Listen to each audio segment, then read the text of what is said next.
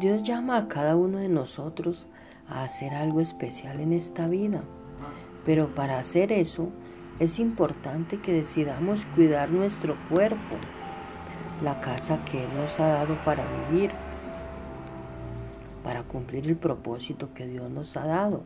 Podemos elegir encontrar el equilibrio en lo que comemos y bebemos. Y debemos obtener descanso y mantener un estilo de vida saludable. No hay nada peor que ir por la vida sintiéndote mal todo el tiempo. Cuando no estamos saludables y equilibrados, simplemente no nos sentimos bien. Es difícil hacer lo que Dios nos ha llamado a hacer cuando estamos enfocados en cosas diferentes al propósito de Dios.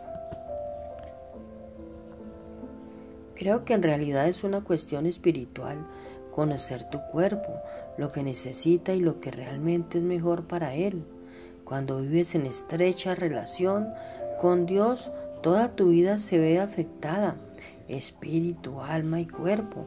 Te animo, hoy a pedirle a Dios, a nuestro amado Padre, que te ayude a decidirte a tomar decisiones saludables y sabias que beneficiarán el cuerpo que Él te ha dado.